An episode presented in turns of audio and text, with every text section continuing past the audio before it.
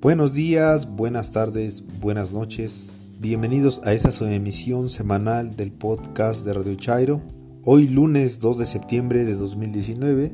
Agradezco a todas aquellas personas que nos escuchan semana a semana. Comentarios y sugerencias en nuestro timeline de Twitter en arroba Radio Chairo. Asimismo, deseo agradecer a todas aquellas personas que nos ayudan a difundir nuestro proyecto y en especial un fuerte abrazo y un saludo a mi hermano el María Chinilla. Esta semana John Links estuvo en un evento llamado AWS Summit México, evento en el cual se reúnen personalidades y comunidades interesadas en aprender, conectarse y colaborar en el cómputo en la nube. Muy interesante su reseña que realiza John Links para esta emisión.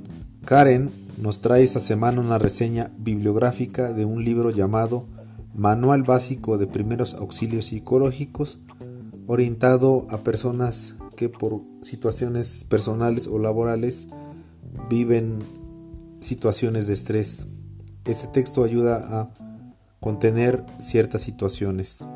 En la reseña literaria, El amor huele a café, de una escritora llamada Nieves García Bautista, en voz de Gabriela. En nuestra sección más siniestro que, Productitos, en voz de Karen, escalofriante de verdad. En nuestra sección, la recomendación literaria, un texto del escritor mexicano Jorge Ibargüengoitia de la novela Relámpagos de Agosto. Y para finalizar, un poema del maestro chiapaneco Jaime Sabines, Los Amorosos. Muchas gracias, disfruten esta emisión y hasta pronto.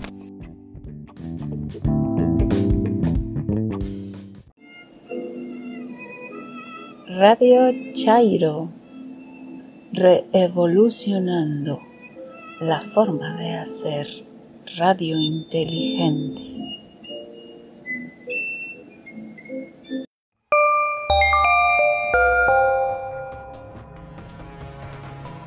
¿Qué tal? Muy buenas tardes o mañana, depende de que hora escuchen este episodio de Geek, de Radio Geek en Radio Chairo. Soy como siempre su anfitrión, John Links. El día de hoy les vamos a platicar un poco la experiencia que tuvimos la semana pasada durante un evento de Amazon. Los que hayan conozcan Amazon, la tienda de casi todo. Conozcan Alexa, conozcan Amazon Prime, Amazon Music, pues verán que es una empresa que tiene una diversidad de servicios bastante interesante. Esto ellos lo aprovecharon eh, al ver el boom de la tecnología en la nube, que la nube significa que es a lo que puede estar en cualquier punto sin necesidad de que vean ustedes un equipo físico, sino puede ser, como decían de Dios, como omnipresente, ¿no? Está 7x24 arriba, tu aplicación o la música, por ejemplo, si esto, Spotify está en la nube, no está en un servidor físico.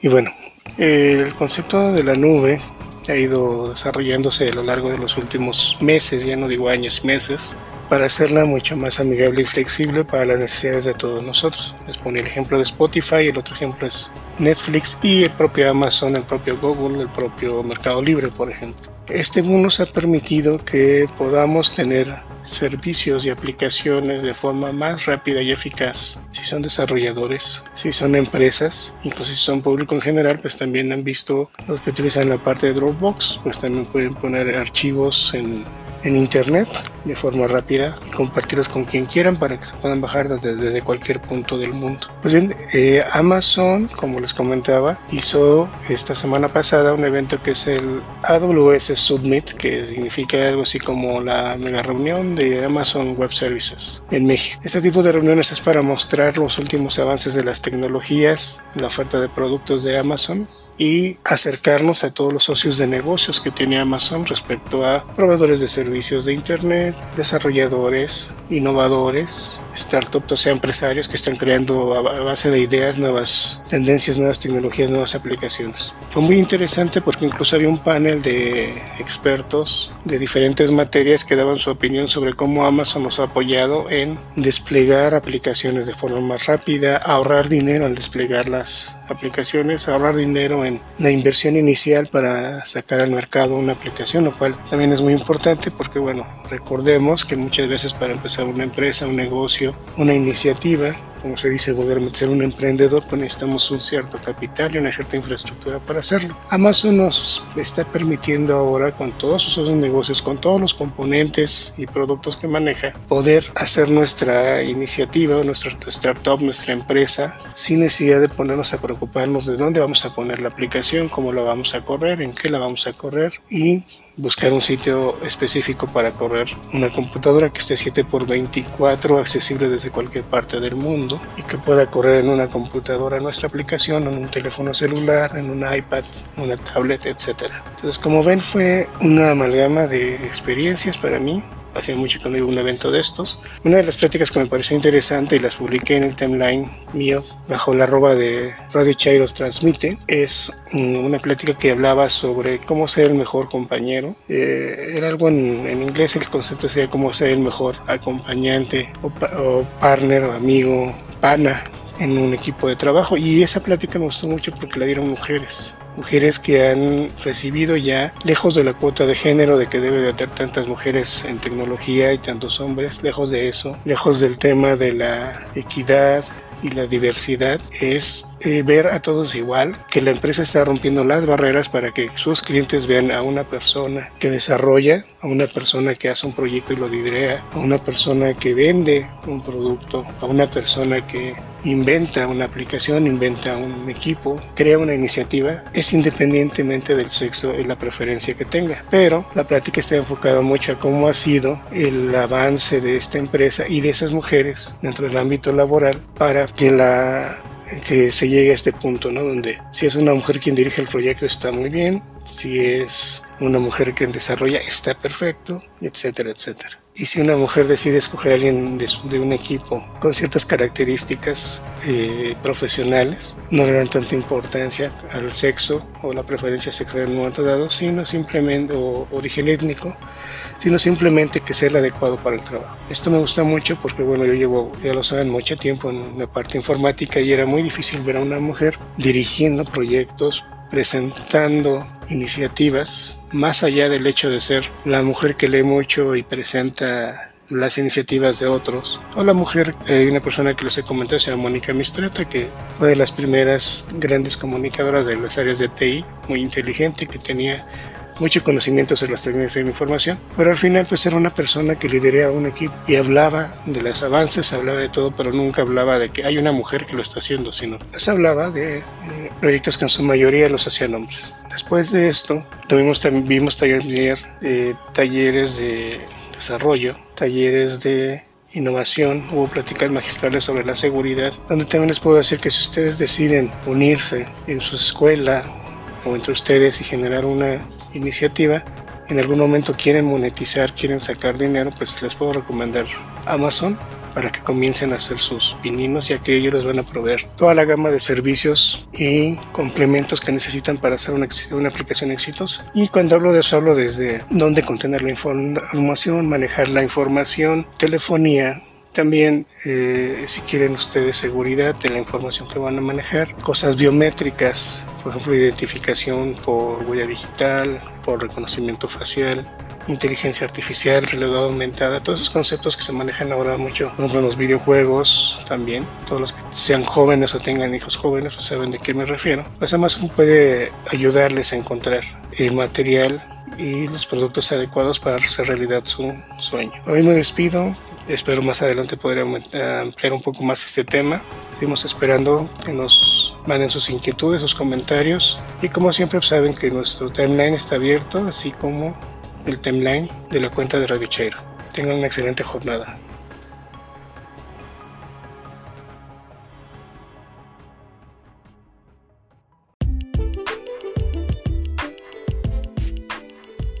En nuestra sección, la reseña bibliográfica,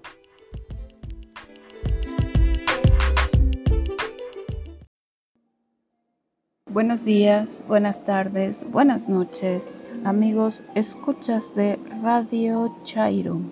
Mi nombre es Karen Rodríguez. Me conocen en Twitter como Katrina R, arroba Karen Kiowa. Les voy a compartir una reseña bibliográfica. El texto se llama Manual Básico de Primeros Auxilios Psicológicos. Está editado por la Universidad de Guadalajara, específicamente por el Centro Universitario de Ciencias de la Salud, CUCS. Está editado en julio de 2014, sin embargo, la información es bastante vigente. Además, está editado en em, conjunto con el área de protección civil de la misma universidad.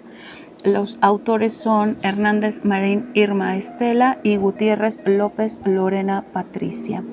Eh, pueden ustedes eh, descargar este texto directamente del cooks.udg.mx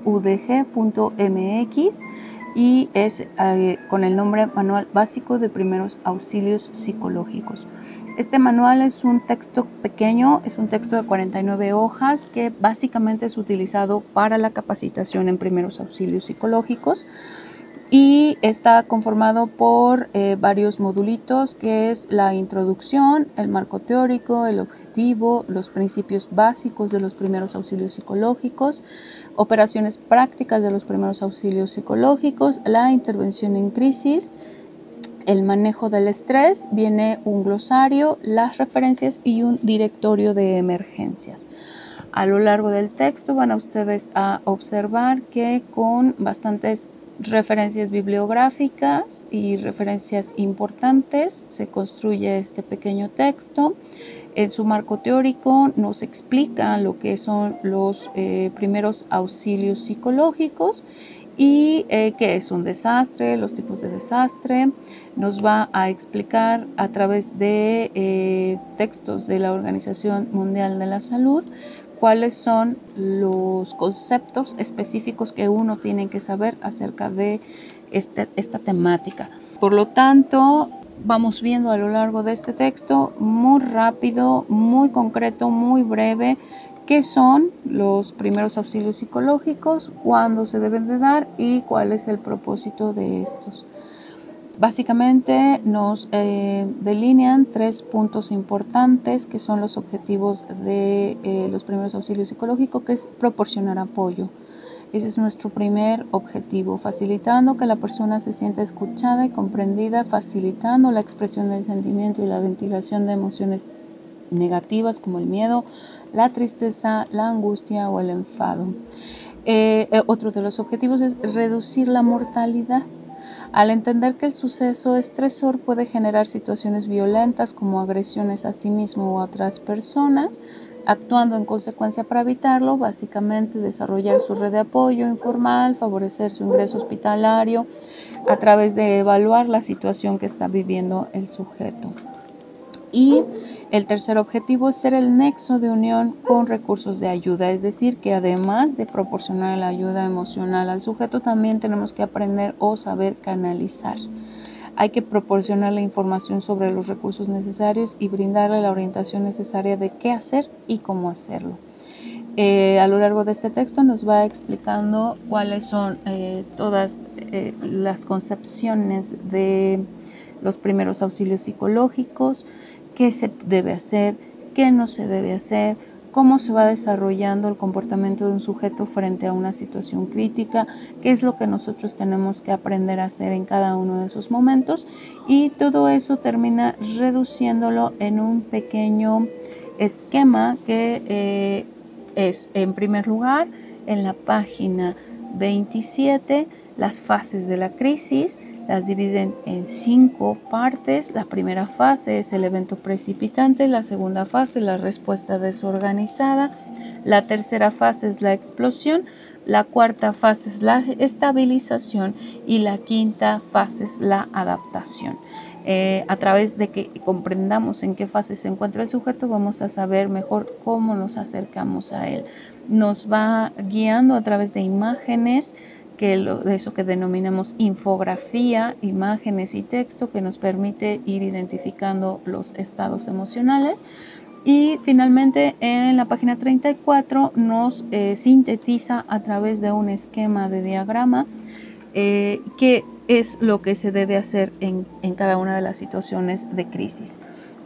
Las recomendaciones básicas para la atención a personas en estado de crisis emocional es enfocarse en el problema, valorar áreas más afectadas, identificar la pérdida, no confrontar o interpretar la situación, motivar al sujeto para que sea más propositivo, sujetar a la persona al deseo de vida, no debatir, no discutir, sugerir opciones posibles, eh, entendiendo que estas personas tienen lo que se denomina visión de túnel, o sea, no ven ninguna opción, nosotros tenemos que sugerirlas, no dar consejos directos, usted tiene que hacer, eh, siempre debe ser una situación de opciones y de elección del propio sujeto, ser paciente, eh, realizar las cuatro preguntas básicas que nos permiten identificar si el sujeto está em, eh, listo para ir superando la situación.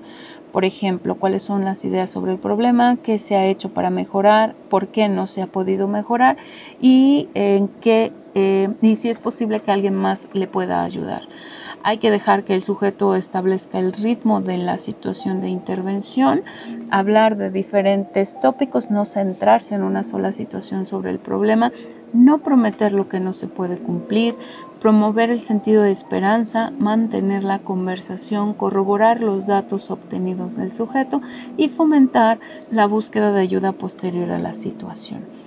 Eh, a lo largo del resto de este textito, a partir de la página 34, nos va diciendo cómo es que nosotros nos tenemos que, que comportar, qué se hace, qué no se hace cómo evitamos revictimizar al sujeto que ha vivido una situación de crisis y nos va eh, señalando cuáles son los diferentes estados en el que podemos tener al sujeto. Además, nos da eh, algunas técnicas de relajación, que es importante que podamos eh, trabajar con el sujeto y en qué momento tendremos que derivarlo a especialidades. Los primeros auxilios psicológicos pueden ser dados por cualquier profesional que esté interesado, eh, que esté dentro de las áreas de salud o de humanidades. Por ejemplo, hablamos de un psicólogo, de un trabajador social, una enfermera, un bombero, este, la Cruz Roja, el maestro en el salón de clases, realmente cualquier persona que esté interesada en atender de inmediato y en primera instancia a cualquier persona que ha vivido una situación de eh, trauma, entonces podemos eh, realizar. Al final el texto tiene un glosario con diferentes em, conceptos relacionados a la intervención en crisis o a, la, a los primeros auxilios psicológicos y culminan con una bibliografía de 11 textos, los cuales la mayoría de ellos ustedes los pueden ir em, o bajar directamente de internet.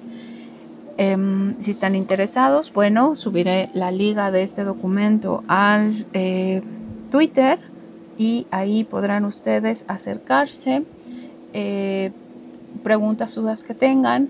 Lo importante es que sí hay lugares donde se pueden capacitar para esto y ser muchísimo más eficientes en, la aplicación de los primeros auxilios psicológicos. Está el Senapred, un lugar donde pueden ir, eh, también en eh, la Cruz Roja o pueden acercarse a los bomberos. Eh, lo importante es que se acerquen a personas que han sido capacitados de esta manera y que típicamente se encuentran ante situaciones de riesgo. Em, si les interesa, bueno, eh, ahí voy a subir la liga. Ustedes me pueden preguntar lo que deseen o eh, ampliar la bibliografía. También podemos eh, recomendarles algunos otros textos que tengan que ver con lo mismo. La idea básicamente es que si ustedes leen este texto van a tener un poco de conocimiento acerca de qué se puede hacer en una situación en la que una persona pueda estar viviendo una crisis emocional. Espero que les sea interesante y nos escuchamos luego.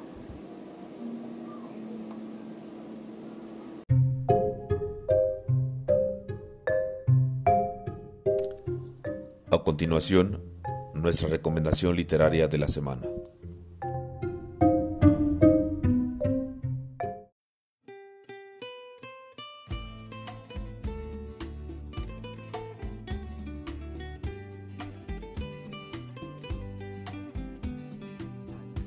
Hola, mi nombre es Gabriela, Gaby para los cuates y no cuates. Mi Twitter es arroba con Y inicial, H después de la T y M final. Hoy voy a comentar una novela publicada en 2012, escrita por la periodista Nieves García Bautista. A través de este texto nos demuestra que ella sabe contar historias. Los personajes de esta novela de una u otra manera están ligados a la cafetería El Confidente de Melissa, que sirve de piedra angular para contarnos sus historias en diferentes planos que se yuxtaponen y sobreponen entre sí. Les presentaré a los personajes y un poco de su historia, porque quiero que ellos mismos les cuenten sus vidas. Inicia la narración con Adela, psicóloga prestigiada que vive con su padre viudo y su hijo, Mateo, de cuatro años de edad. Separada del padre de su hijo, ha volcado su vida en el trabajo, llegando hasta la adicción al mismo, dejando de lado su vida afectiva, familiar y personal. Nos cuenta el impacto que tiene una lectura de mano acerca de su futuro que le realiza una gitana a las puertas de la cafetería. Predicción a la que, aunque no le hace mucho caso, la deja pensativa y pasado el tiempo se cumple cambiando su vida irremediablemente. Raquel es amiga de Adela, y al igual que ella, treintañera y una profesionista exitosa, pero ella en el ramo de la informática. Se conocieron cuando ambas ganaron una beca completa para estudiar en el colegio más prestigioso de la ciudad. Es soltera y siempre ha buscado a su príncipe azul, pero debido a su repetición de patrones de relaciones con hombres que no le convienen, hasta el momento no ha logrado tener ese amor, ese amor que ella desea. Tiene una hermana, Silvia, de la que está distanciada por malos entendidos. También ella recibe una predicción que se cumple. Elia es una joven universitaria que estudia filología y su mayor anhelo es salir de su casa, donde se siente asfixiada por una madre sumisa y un padre estricto, para irse a vivir a Londres y ahí continuar sus estudios, además de creer que estando en otro lugar, donde empezará una nueva vida como desconocida, se convertirá en una chica con vida social, interesante, alegre, esbelta, en fin, lo que ella desea ser y siente que no es en este momento. Para ayudarse con sus gastos, trabaja dando clases de internet a los adultos mayores en el centro cultural. Se siente atraída sentimentalmente por Miguel, el camarero de la cafetería. Joaquín, padre de Adela, vive recordando a su esposa Cayetana y a su hijo Hugo, fallecido este a los 39 años de edad y cuya muerte es el detonador de la enfermedad y deceso posterior de Cayetano. Al día siguiente de los funerales de su esposa, sufre un infarto al corazón que propicia que viniera a vivir a casa de su hija y cuidar de su nieto, a quien lleva en las tardes a clases de dibujo en el centro cultural. Es a raíz del olvido de la mochila de Mateo que buscándolo entra a un salón de clases. Ve a varias personas mayores frente a una computadora y queda impactado por una mujer rubia con chispeantes ojos azules. Se entera por Elia, la profesora que da, que ahí dan clases de internet para adultos y es muy grande el deseo de volver a ver a la mujer rubia y por lo tanto se inscribe. Esta decisión cambiará su vida rutinaria y sin proyecto que llevaba hasta entonces. Miguel es el camarero del café, de 24 años de edad ha trabajado en una discoteca, pero cuando vio el anuncio que solicitaban camarero, se presentó a la entrevista. Le cayó bien a Asier, el dueño, y se siente satisfecho con su trabajo. Es el amante ocasional de Raquel, aunque siente afecto por ella y quisiera algo más, se da cuenta que ella no tiene ese mismo interés. Conoce a ella y se siente atraído por ella. Un accidente hará que cambie su relación definitivamente. Silke es una mujer de 63 años de padres alemanes. Tiene una tienda donde vende artesanías elaboradas por ella misma. Es rubia, con ojos azules, un hijo y una nieta que viven cerca de los padres de ella. Tiene tanta alegría por vivir que es contagiosa, lo que hace que sea amiga de Elia a raíz de inscribirse en las clases de internet que ésta imparte. Es ahí donde conoce a Joaquín. Pablo es el padre de Mateo y expareja de Adela. Psicólogo de profesión, mucho tiempo ayudó a Adela con sus citas de pacientes, redacción de libros y trabajo secretarial, aparte de apoyarla con el cuidado del niño. Se separaron en no muy buenos términos, por lo tanto tiene muy restringidas las visitas de su hijo. Un evento inesperado hará que cambie esta situación. Iván fue un compañero de Raquel en la escuela. Ella siempre estuvo enamorada de él, pero nunca tuvo el valor de acercarse. Ahora regresa a su vida Está casado y este regreso marcará la vida de Raquel. Mi recomendación es que lean esta novela con historias cotidianas, íntimas, que en algunos casos pueden ser comunes, pero no por eso dejan de impactarnos por su lenguaje sencillo y que sin aspavientos nos remontan a la búsqueda más básica del ser humano, el amor. Si tienen alguna sugerencia o recomendación, envíenla y trataré de complacerlos. Gracias.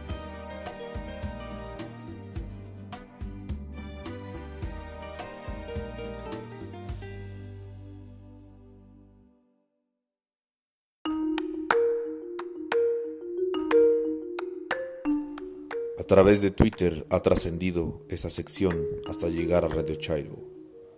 Más siniestro que...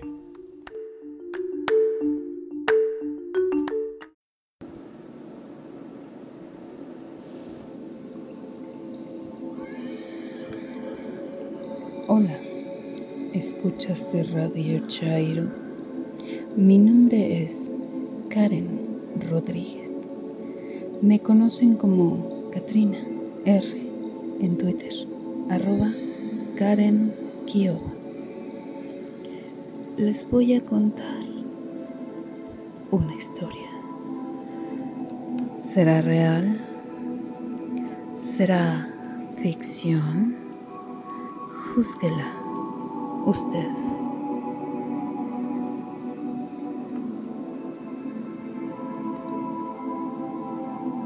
Respondiendo a un mensaje de compra-venta, solo por curiosidad. No es que yo haya deseado fervientemente adquirir dicho producto, sino que quise ver hasta dónde llegaría. Me postulé y me enviaron mensaje privado confirmando mi venta. 20 mil pesos era el monto y la verdad fue muy barato. He comprado otros productos de menos calidad mucho más caros. También estaba el riesgo de que fuera un mensaje fake o una trampa. Sobre todo porque el vendedor estaba en la nómina del gobierno. Aún así, me postulé. Y pues como me sobraba recurso, pedí dos productos. Pagué 35 mil pesos. Un descuento por mi sobrado interés. Es tan fácil hacer este tipo de transacciones. Lo había hecho antes en casitas de Cancún y en casitas del sur en Ciudad de México. En fin, solo entré a este foro a compartirles mis nuevas adquisiciones. Escuchen cómo lloran. ¿No se les antojan?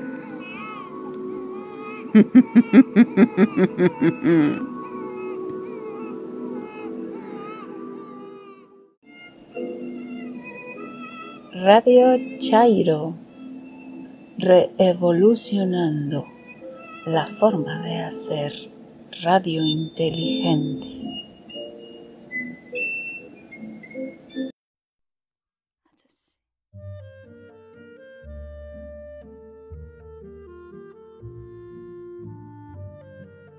Sean todos bienvenidos a esta su sección, la recomendación literaria chaira de la semana.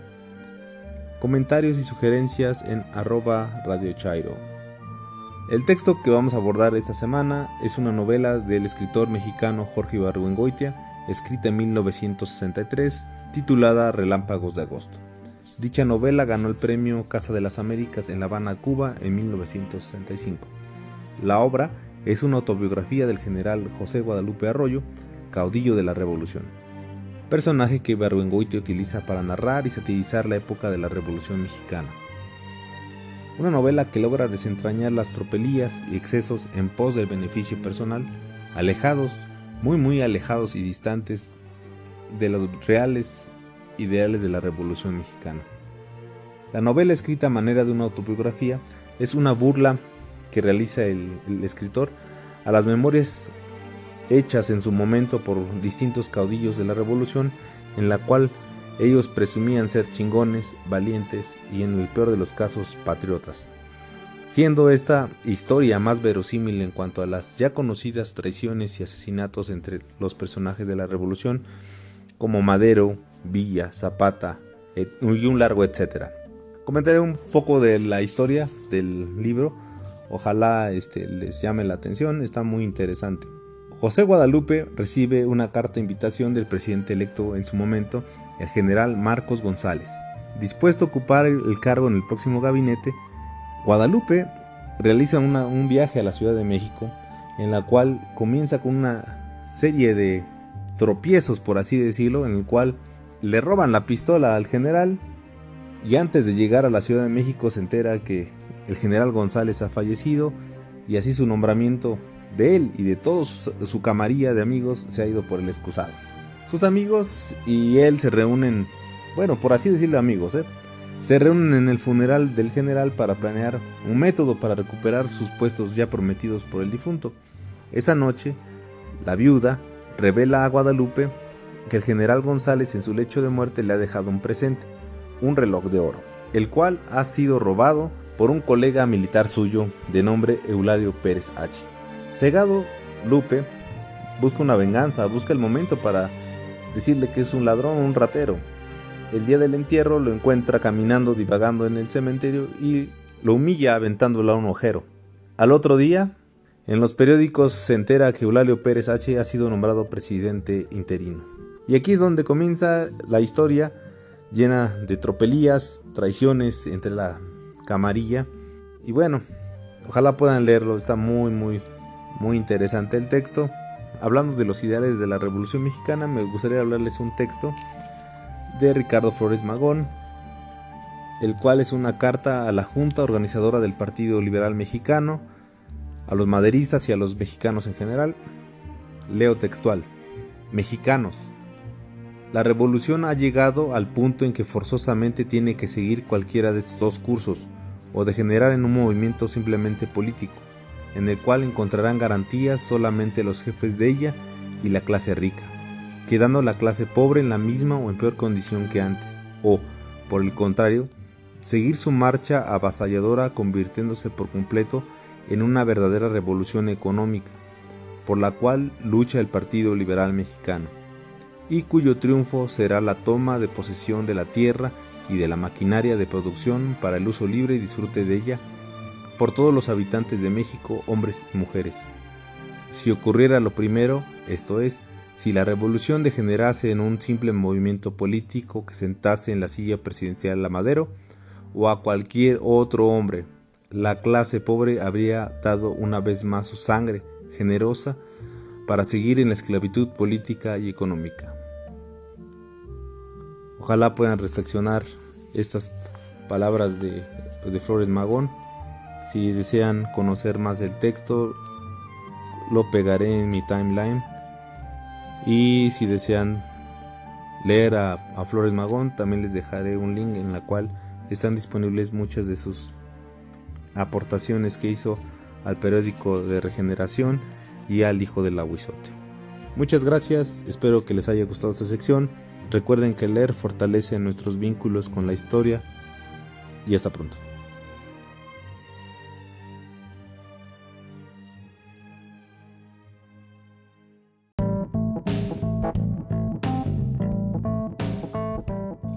Este siempre será un foro abierto para la libre expresión y la difusión de ideas.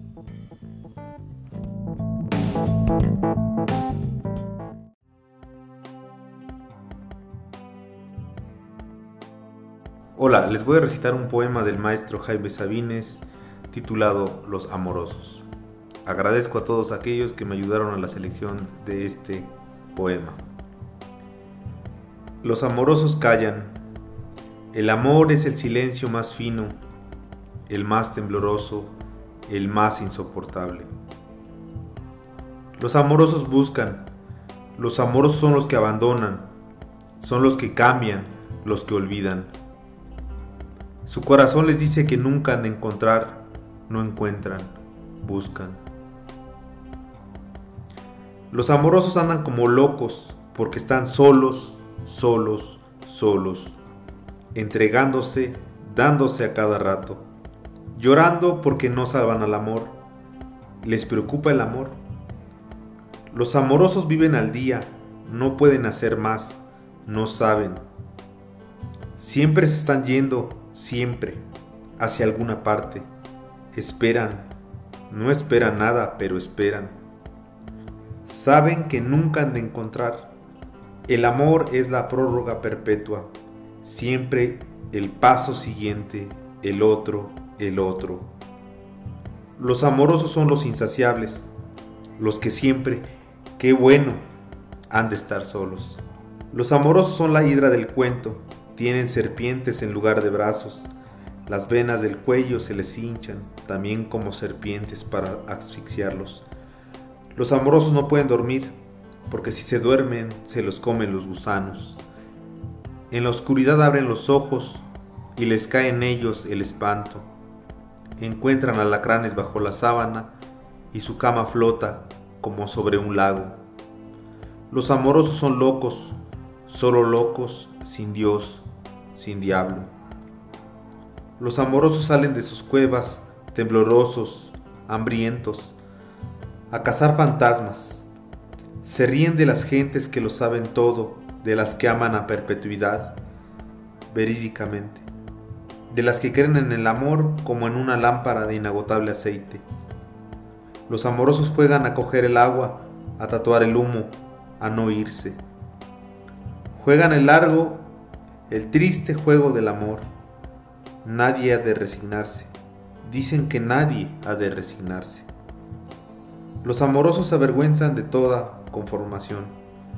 Vacíos, pero vacíos de una a otra costilla. La muerte les fermenta detrás de los ojos y ellos lloran y ellos caminan, lloran hasta la madrugada. ¿En qué trenes y gallos se despiden dolorosamente?